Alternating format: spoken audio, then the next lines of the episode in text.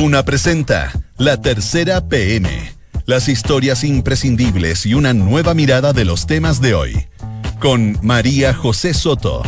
Auspicio de Inmobiliaria Sinergia. Duna. Sonidos de tu mundo. Dos de la tarde y casi siete minutos. ¿Cómo está? Buenas tardes, bienvenido a la tercera PM junto a Radio Duna en esta tarde de día miércoles 19 de junio de 2019. A esta hora hay 18,4 grados de temperatura en Santiago. Hay un poquito de sol y mañana se espera cielos nublados y extremas entre los 5 y los 19 grados. Hay harta noticia, así que vamos de inmediato con los principales titulares.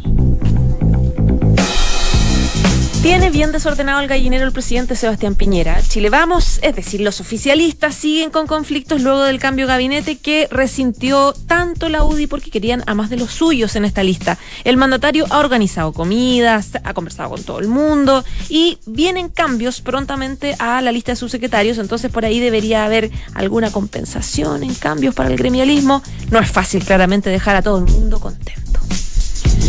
Les vamos a hablar del escándalo espantoso del Partido Socialista que aún está lejos de encontrar una salida luego de las elecciones cuestionadas en San Ramón y estos vínculos con el narcotráfico, los dardos apuntan a la alta influencia del alcalde Miguel Ángel Aguilera dentro del partido en el Tribunal Supremo.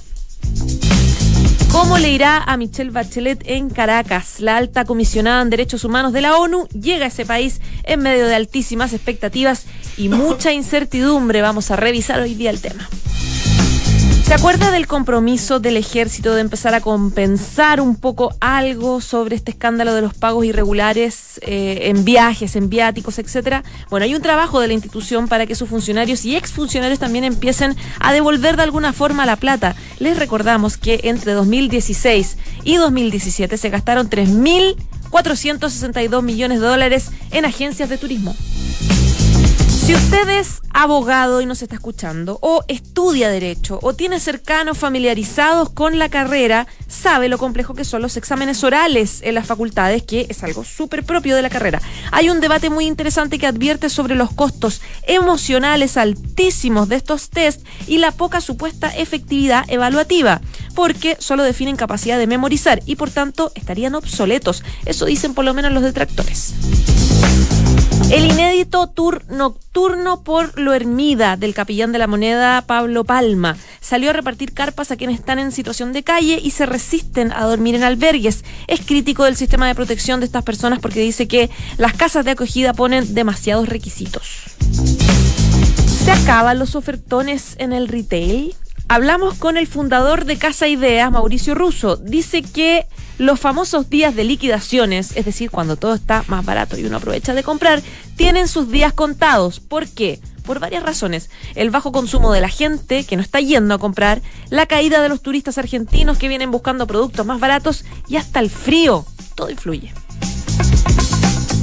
Y el último titular. Hay un brujo en el camarín de La Roja, la Roja de fútbol masculina. Les vamos a hablar de un cuidador mental de la selección chilena que se mantiene en Río por estos días por la Copa América. Es odontólogo de profesión. Tiene 61 años, pero trabaja como sanador pránico en La Roja desde el año pasado. ¿Qué es eso, dirá usted? Sanador pránico. Trabaja con las energías. Bueno, tiene mucha confianza absoluta en el equipo. El técnico confía 100% en él para sus jugadores.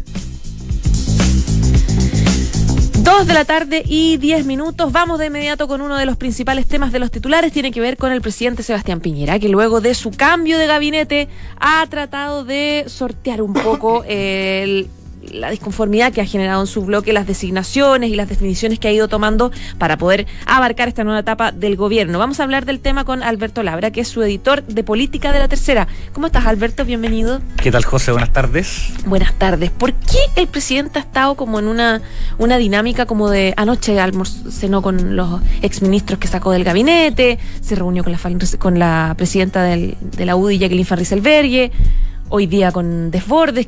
¿Qué, pasa ahí? Mm, parece que, el presidente Piñera también está actuando como, como brujo, como ese brujo de la selección. Claro, como. En este caso, en un oficialismo que, que parece tanto más quebrado que el, que el histórico camarín de la Roja. Un sanador pránico. Claro. Está haciendo eso, Piñera. Eh, claro, Piñera está justamente. Y bueno, y ahora las.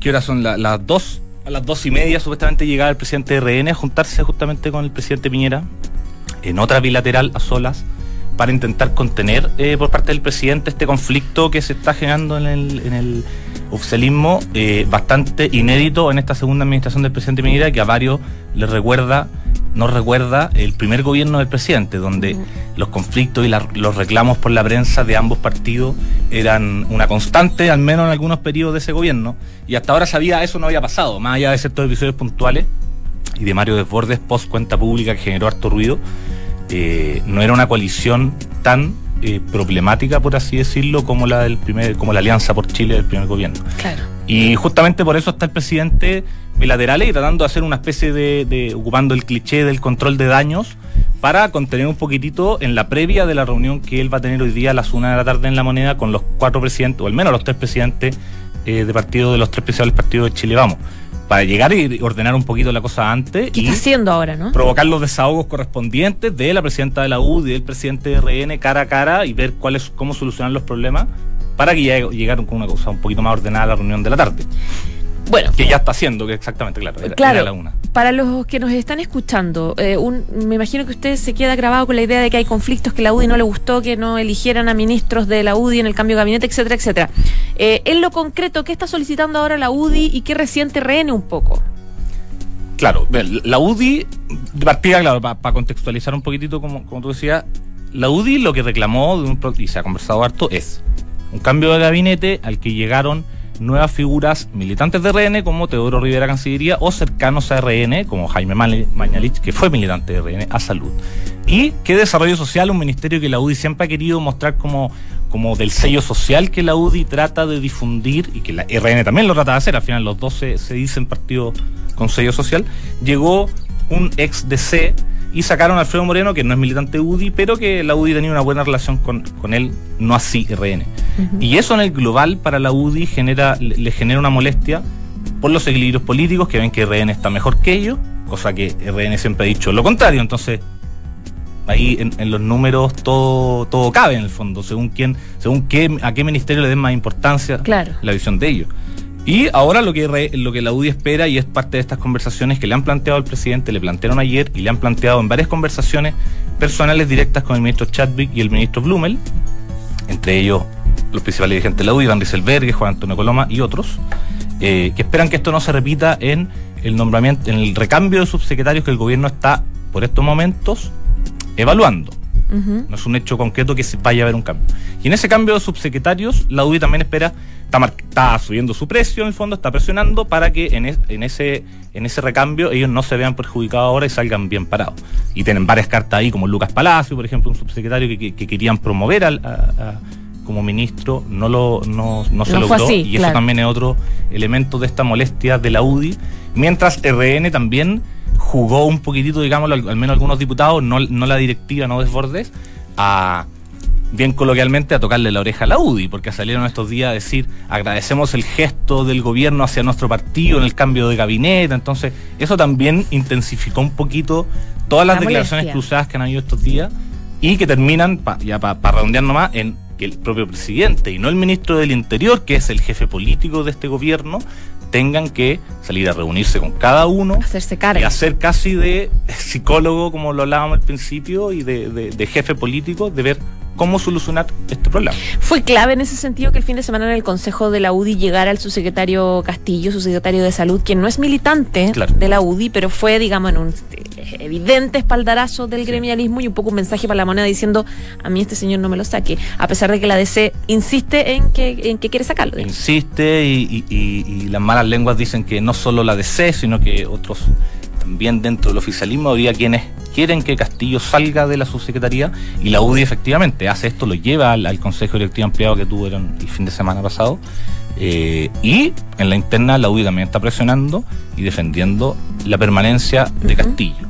Eh, eso también se vincula con, eso y, sacar a Castillo, que es efectivamente es un constante eh, dolor de cabeza, por así decirlo, para el gobierno por las presiones de la ADC incrementaría al menos, según la visión de la UDI, el conflicto. Cuando ahí el gobierno está medio complicado, ¿qué haces con, con esa subsecretaría en el fondo? exactamente. Sobre todo que Mañalich, el nuevo ministro de Salud, es una persona cercana a Santelices. Claro. que no se llevaba bien con Que no tenía buena relación en el fondo. Entonces, es un complejo puzzle para el gobierno y en eso están ahora, más el cargo de la Corfo que queda vacante, el, cargo del vicepresidente ejecutivo que tenía Sebastián Sichel. Que la UDI también tiene ahí ojos puestos, ¿no? Claro, en ese quien, cargo. que- quien fue el que llegó al Ministerio de Desarrollo Social y la UDI está también impulsando hoy. eh, eh, una llegada de militantes UDI para ponerlo en un lenguaje un poco más, más formal, como ellos lo plantean, para sentirse parte de este gobierno y sentir que ellos pueden aportar en ciertas áreas, áreas ya sean los cargos de la moneda o en otros cargos como este de Corfo que mencionaba. ¿Qué pasó anoche? El presidente Sebastián Piñera se juntó con los exministros que sacó del gabinete. Eso es bien Sí. inédito, sí. Eso sí que no lo había visto Sí, como como una escena de desagravio. de desagravio. Eh, Fue Valente, Ampuero, Jiménez. Sí, con, con esos cuatro exministros, eh, Piñera había desde el cambio de gabinete del jueves de la, de la otra semana, había mantenido contacto eh, fluido, con Ampuero también coincidió ayer en esta ceremonia de mm, donde asumen oficialmente Claro. el nuevo ministro, entre ellos el, el nuevo canciller Rivera, estuvo Ampuero ahí, Piñera pudo conversar un poquito con él. Eh, y claro, hay una y, y- él está pensando en, en distintas fórmulas para que cada uno de ellos siga colaborando con el gobierno. De hecho, se ha mencionado la opción de que Ampuero asuma como embajador en España que José Ramón Valente asume un cargo internacional y parte de eso fue la conversación ayer y un poco como graficando también cómo actúa el presidente Piñera en ciertos casos eh, como manteniendo cierta como lealtad o cercanía por así Sí. decir con colaboradores que con los que él quedó Manteniendo las eh, buenas relaciones. claro. Al menos efectivamente eh, comprometido más allá de que hubiera algún problema alguna gestión con cada uno de ellos que por algo salieron Ya pues, Alberto Labra, muchísimas gracias. Vamos a estar pendientes de esa reunión que está haciendo ahora la y vamos a ver si efectivamente se da vuelta a la página, como han dicho, pero dicen que se da vuelta a la página y a renglón seguido eh, le pegan al otro partido y de vuelta, entonces como que no... Arreglón seguido, ponemos paños Paños fríos. A la situación. Chao, muchas gracias. Esto es La Tercera PM con María José Soto. Dos de la tarde y 18 minutos. Viene ya entrando en los próximos segundos eh, Víctor Rivera, que es periodista de Nacional de La Tercera. ¿Cómo estás, Víctor? Bienvenido. Bien, también, pues. Eh, tú vienes hablando respecto de, a propósito de este escándalo de los viajes y viáticos cuestionados en el ejército, esta plata impresionante que se gastó y el compromiso que también hizo un poco el ejército, más que eh, por un tema ético, de hacer un llamado a su gente a que empiecen un poco a pagar parte de, de esos pasajes, de esos viáticos. Esto ya fue hace un rato el anuncio. Yo sé que tienen un poco resultados de qué ha pasado ahí. Claro, el anuncio fue el 10 de mayo, fue a, través de una resolución que firmó el comandante en jefe del ejército, Ricardo Martínez, donde, eh, entre comillas, invitaba a, a los oficiales activos y en retiro que hayan recibido algún exceso, alguna devolución de dinero eh, mala vida, por así decirlo, o mal interpretada, porque ese es la- el, el argumento del ejército, que estas platas se, se recibieron por una mala interpretación, digamos que no hubo una mala voluntad hizo este llamado a que se hiciera esta, estos reintegros de manera voluntaria. Bueno, pasó un mes y nosotros pedimos eh, cómo ha ido eso, eh, cómo, cómo ha ido avanzando el proceso, cuánta gente ha devuelto dinero. No, quisim- no, no preguntamos quiénes habían devuelto porque hay un tema ahí de seguridad nacional y, y- y eso se maneja más en reserva, pero solamente el número. Eh, la respuesta fue que no hay todavía un registro, no, ellos no tienen un registro de cuántas personas han devuelto, la cantidad, eh, la, la plata cuantificada tampoco. eh, porque es un proceso, digamos, todavía muy incipiente todavía. Entonces, están en eso, se dieron un plazo de un año, por lo menos, para ya tener eh, eh, eh, este proceso ya resuelto. Ya, recordemos que por lo menos, o sea, solamente contando, según los datos de la Fiscalía, entre 2016 y 2017 se gastaron 3.462 millones de dólares en agencias de turismo, en Claro. el fondo. Hay, el, el ejército tiene eh, o va a hacer algún seguimiento de los montos que va a recaudar, los va a informar, va, va a haber... No, eso no van a informar, no se va a tener un registro tampoco, como va a ser bien her- hermético el asunto, no, no va a ser algo que esté como por transparencia o por el sitio web o, O por último, a través de una conferencia donde se... Claro, se vayan usando esta cifra, no, de, no sé, por boletines, qué sé yo. Pero no, eso no, no, no se va a hacer porque entienden ellos que es un proceso en reservado y porque también eh, sería mucha gente la, la, que, la que podría, digamos, devolver, entonces no quieren exponer eh, a las personas tampoco. Ese es como el argumento de ellos. Claro, pero no tener claridad es como que uno les tiene que creer que tienen una cuenta de ahorro donde la gente está event- eventualmente devolviendo plata, digamos. Claro. Claro. Pero as- así está, se, se ha manejado este asunto, como que eh, el ejército con esto buscó dar como la señal, que eh, después de los cuestionamientos, por, por todas las investigaciones que han surgido de esto, hay una investigación civil y una en la justicia militar, eh, decidieron dar esta señal política, por así decirlo, de nosotros, por favor, devuelvan si han recibido algún dinero, digamos, de manera irregular. Recordemos un poco eh, qué fue lo que se ha descubierto a propósito de estos casos de la Agencia de Turismo. Bueno, esta, esta arista comienza en marzo del 2018 en la causa del fraude en el ejército, la causa madre que lleva adelante la ministra en visita Robin Rutherford. Eh, ella pesquisa un correo, digamos, de una agencia de viaje con un oficial de ejército, que era el coronel Sergio Undurraga, donde se le daba cuenta de cómo tenía que eh, hacerse la compra de cierto pasaje por una comisión de servicio en el extranjero y después eh, esta agencia le decía, perfecto, ya te depositamos lo que falta en tu cuenta corriente. Esto llama la atención de la investigadora, ¿no? Quien empieza ahí a escarbar antecedentes hasta descubrir de que esto era una práctica generalizada en, en el ejército, eh, principalmente, como dicen los autos de procesamiento que ya ha sacado, de eh, oficiales, digamos, no, no, no militares rasos, ¿no? Son sino oficiales, eh, oficiales de, de lo alto rango. Ujú. Esto pone en alerta al ejército porque se trata de los hombres más importantes no de la institución y eh, comienzan ahí a moverse algunas cosas de cómo empezar a, salir de esto.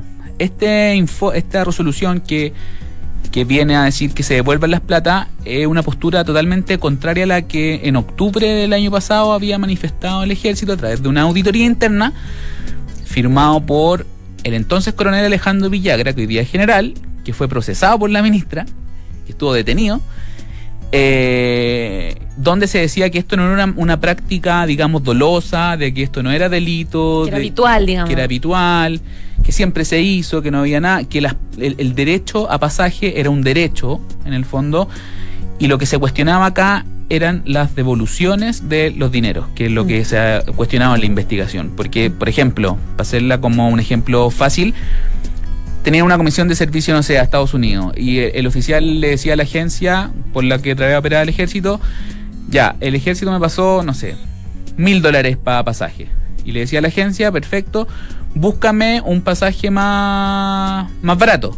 Le buscaba el pasaje más barato y lo que sobraba de lo que te pasaba al ejército te lo depositaban a ti. Y tú con esa plata ya era tuya, entonces ahí, no sé, te ibas de vacaciones, comprabas cosas. Ellos no entendían que esa plata era plata del fisco, sino que era plata de ellos. Claro, era plata que se ahorraban en el fondo. Claro. Mm. Y ahí fueron surgiendo muchos más casos, como gente que iba a cierto destino, pero antes paraba en- a hacer vacaciones en Miami o en otro lugar, en otro lugar, ¿cachai? Como que por ahí va. Esas dos eran las modalidades del, del cual que se ha imputado en estos procesamientos la malversación de, de caudales públicos. ¿Cómo va la investigación? Eso te quería preguntar. La investigación militar, la que lleva a cargo la ministra Rami Rutherford. Rutherford, esa va avanzando. En la lista de pasaje ya van nueve procesados. Han habido algunos inconvenientes que, que dicen relación con que las estrategias que han tomado algunos de los procesados, gente que va a declarar, es ir al Tribunal Constitucional. Sí. Tratan de, eh, de que se declare incompetente la investigación de la ministra. El Tribunal Constitucional, en gran parte de los casos, acoge a trámite y suspende la causa. Entonces la ministra no puede seguir avanzando. Eso con los procesados. Después, esa práctica, cada vez que citaban a un oficial a declarar, y el oficial ve- veía que ya estaba, estaba en el horno, por así decirlo, al otro día iban al Tribunal Constitucional, se suspendía la causa. Eso hizo, por ejemplo, Viedo, el excomandante en jefe, lo hizo Villagra, eh, un general activo que, que estaba ahí a punto de ser procesado, le suspendieron la causa, y ha sido una estrategia con la que se ha encontrado la ministra en, en- en los últimos meses. Lo que com- complica bastante la investigación porque ella, su visita en la causa termina en marzo del otro año, entonces le quedan 8 o 7 meses. Entonces por ahí no puede seguir avanzando mucho en eso. Complica la investigación y los resultados en el fondo. También. Los resultados finales. Exacto. Eso por una parte, y lo otro está la justicia civil, se formaliza, se va a formalizar el 8 de agosto a una, a la dueña de una de las agencias de viaje que participaba de estas triangulaciones. Y recordemos que el jueves la fiscalía formaliza al general Fuente Alba por lavado activo. Es verdad. También procesado por la ministra en la otra arista. con un tremendo operativo que la otra vez contaban un poco. Exactamente, eso es una de las preocupaciones que también tiene el ejército por estos días, porque... ¿Por qué, tan, por qué se hizo tanto un operativo? Porque es a propósito de, de que él va a ser la primera vez que lo vamos a ver públicamente luego de su detención, ¿no? Hace unos meses. Claro. Y hay una coordinación muy importante entre Gendarmería y también el, ejército. Sí, han habido una serie de reuniones para coordinar cómo hacer eso porque el ejército se va a encargar desde que sale él del regimiento de policía militar en Peñalolén, lo va a dejar en el centro de justicia, pero cuando él pise el primer escalón del centro de justicia ya eso es eh, va a estar a cargo de gendarmería, porque eso ya depende de gendarmería. La, eh, eh, el, cómo lo van a trasladar también es, una complicación porque qué señal van a dar públicamente, ¿no? Porque son las dos cosas que preocupan. Una, si, le si hay mucha mucha seguridad y mucha protección, no sé, va a ser interpretado como, oye, pero si con, con qué plata se hace eso y ya, pues tampoco es para tanto. Y si no, es un ex comandante en jefe, igual no es una persona, digamos, que, que, que, tiene, es una persona que tiene que tener cierto... necesita cierto resguardo, más en estas circunstancias. Exacto. Entonces ahí están, están en eso, definiendo eso y, a la espera de lo que pueda pasar. También va a ser curioso ver a un ex comandante en jefe esposado. Mm. Entonces, e, eso va a, ser, va a ser interesante el jueves. El próximo jueves. Ya pues, Víctor. muchas gracias. Gracias a ti. Chao. bien. Chao, chao. Estás en la tercera PM con María José Soto. Dos de la tarde y 27 minutos. Les contábamos, si usted ya se enteró porque hemos hablado tanto, eh, varios medios de comunicación a propósito de la visita de la expresidenta Michelle Bachelet a Venezuela. Ella llega eh, con muchas expectativas. La alta comisionada de derechos humanos de la ONU eh, pretende hacer un informe en materia de derechos humanos respecto de la crisis que vive ese país ya hace harto tiempo. Queremos hablar sobre el tema y estamos de nuevo con la Cata Gopel, periodista de Mundo de la Tercera. Cata, bienvenida. Muchas gracias. Cata, ¿qué hora aterrizaba la, la expresidenta Bachelet? De hecho, justo acá mm, empezar a circular como la pauta del, del primer día de Michelle Bachelet en Caracas, en un principio se había dicho de que ella iba a llegar cerca de las 2 de la tarde, hora Venezuela, que es precisamente la misma hora que tenemos nosotros. Y ahora acaban de avisar que será a las 18.15 horas mm. que la alta comisionada de derechos humanos de la ONU, Michelle Bachelet, arriba al aeropuerto internacional eh, ubicado en Caracas. Eh, luego a las 19.30 eh, será recibida por el canciller Jorge Arreaza. El secretario de Estado realizará una declaración al finalizar el encuentro. Entonces recién ahora se empieza a mover eh, a nivel más mediático todo lo que es esta visita. También conversábamos hace unos minutos con algunos periodistas venezolanos que están en el aeropuerto de la gran concurrencia de gente que ya la está esperando ahí porque hay mucha expectativa sobre su visita. Claro, y que no había claridad tampoco del horario en que llegaba. Poca claridad de la agenda, de lo que iba a hacer, con quién se iba o no a reunir. Y claro, ahora recién empieza a circular un poco más información concreta de con quiénes se, van se va a juntar y, cómo a partir de mañana, porque convengamos que ya llega hoy en la tarde, recién mañana va, va a empezar a realizar distintas reuniones donde ya a las 5 de la tarde hay una contemplada con distintas eh, organizaciones de la sociedad civil que va a durar 60 minutos donde cada orador va a tener solo tres minutos para hacerle los planteamientos principales a ella sobre información que dicen que ella ya tiene conocimiento, sino que la idea es reiterar los mensajes importantes. Y posterior a eso, Michelle Bachelet va a poder hacer distintas preguntas a los representantes de distintas ONG. A ese mismo foro, A ese mismo foro que el de las 5 de la tarde, como te decía, son distintas ONG que van a participar de esto, ya sea de foro penal, de salud, en el fondo que durante todo este tiempo, desde que la Comisión de la ONU llegó a Caracas, eh, han estado entregando y traspasando información de una, una comunicación que ha sido bastante directa, según dicen los representantes, y que claro, esta reunión que parece bastante estrecha, eh, se trataría de eso, de traspasar mensajes principales, mensajes concretos de la visión que ellos tienen de la crisis y que la alta comisionada y la expresidenta pueda preguntarles a ellos las dudas que, que estime conveniente. Ahora, esos sectores ONG son opositores al régimen. Claro, la mayoría son opositores al régimen, son aquellos que tienen cifras y datas de desabastecimiento, de arresto no arbitrario, eh, falta de medicina, eh, y todas esas cosas que en el fondo ellos lo que dicen y que, y que ahora hablaba con uno de ellos que va a estar presente en una de las reuniones, eh, que es de Provea, la organización Provea, él dice que ellos se conforman con conseguir la mayor cantidad de liberación de presos políticos y esta comisión permanente que hablábamos el día de ayer de la ONU que se mantenga en Caracas para todo lo que es el traspaso de información en el marco de la crisis. Eh, mañana mismo tiene reuniones también ya con altas autoridades, con Juan Guaidó, con el mismo Nicolás Maduro. Según lo que aparece en esta mm, pauta que no ha sido enviada por Naciones Unidas, sino es la que circula a través de los medios venezolanos y las que están utilizando los periodistas como referencia. Aquí dice que el día viernes, entre las 9 y las 10 de la mañana, ella va a ir al Palacio Federal Legislativo. Estamos hablando de la Asamblea Nacional, que es el único eh, estamento eh, estatal de Venezuela opositor, de mayoría opositora, para reunirse con Juan Guaidó y luego probablemente, dice, se dirigirá a la Asamblea Nacional Constituyente, que es el organismo plenipotenciario del gobierno chavista eh, dirigido por Diosdado Cabello. Entonces, es un poco lo que está de línea ahora. Yo creo que efectivamente, con lo compleja que es esta visita y con lo hermética que ha sido todo, vamos a tener que ir viendo como el día a día y el minuto a minuto de cómo se va a ir gestando eh, esta visita. Puedes, ayer ya el gobierno en un gesto, tú explicabas bien ayer, solicitado un poco por Naciones Unidas, eh, anunció la liberación, o si liberaron tres presos políticos. ¿Eso podría aumentar en las próximas horas? ¿Es parte de los requisitos también que De hecho, ahora en los, en los, cables internacionales de agencia ya se hablaba de 18 liberaciones. Mm, eh, es importante tener en cuenta que, claro, el primer preso político que se liberó era un diputado, un diputado conocido que ya había estado preso anteriormente y que incluso en, en algunas especulaciones decían que no mucho tenía que ver con la visita de esa liberación específicamente. Pero después, ¿qué pasa? Salen otros dos más tarde y estos otros dos eh, reos liberados en el fondo habían sido casos puntuales de dos personas que habían tenido un enfrentamiento en un centro comercial con un funcionario chavista. Entonces estamos hablando de que hoy las estimaciones dan cuenta de más de 700 presos políticos y por eso si aumenta todo se da o se daría en el marco de una supuesta negociación eh, ante esta visita de Bachelet a Caracas. Había una petición también de eh, muchos opositores que pedían que la expresidenta Michelle Bachelet fuera a ciertos centros de tortura emblemáticos donde hay miles de denuncias. Con una de ellas, por ejemplo, es la que le llaman, siempre se me olvida el nombre, la tumba que es del SEBIN. El SEBIN, claro, La, es la policía militar, el helicoide también, como le llaman.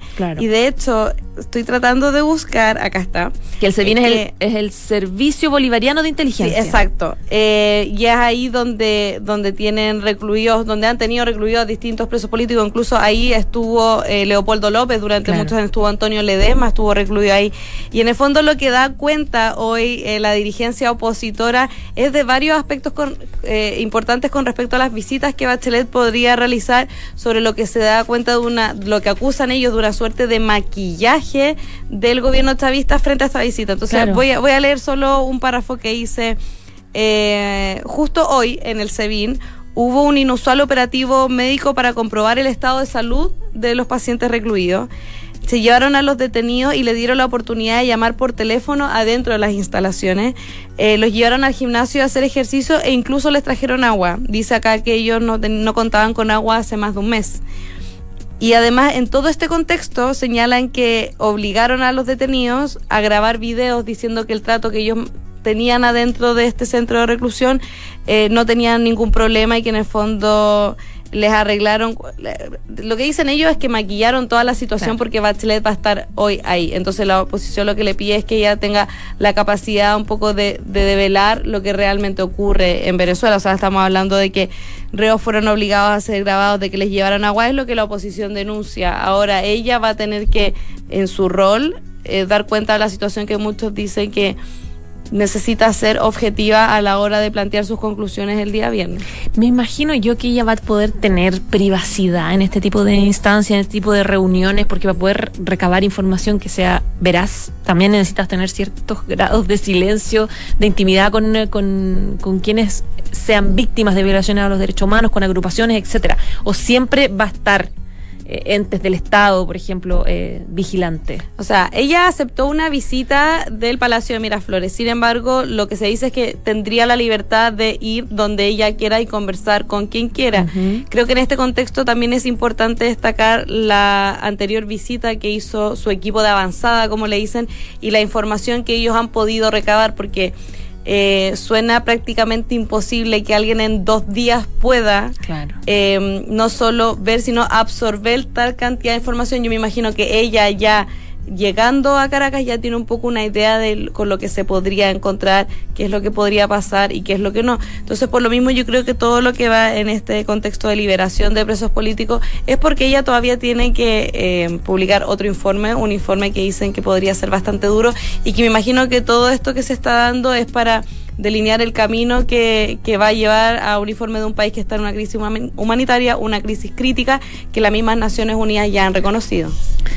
Ya pues, Cata, hoy entonces a las 18 horas más o menos ya Sí. llega, aterriza en Caracas la expresidenta Bachelet. Sí, vamos a estar pendientes. Muchas gracias. Gracias a Que estés bien. Chao, chao.